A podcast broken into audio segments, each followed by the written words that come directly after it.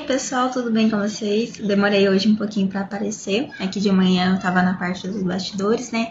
É, teve muita coisa legal de manhã. Teve é, bastidores de gravação de podcast, teve atendimento online. Então, assim, fique atento nos próximos stories que eu vou estar tá colocando um pouquinho dos bastidores aqui para vocês, tá bom?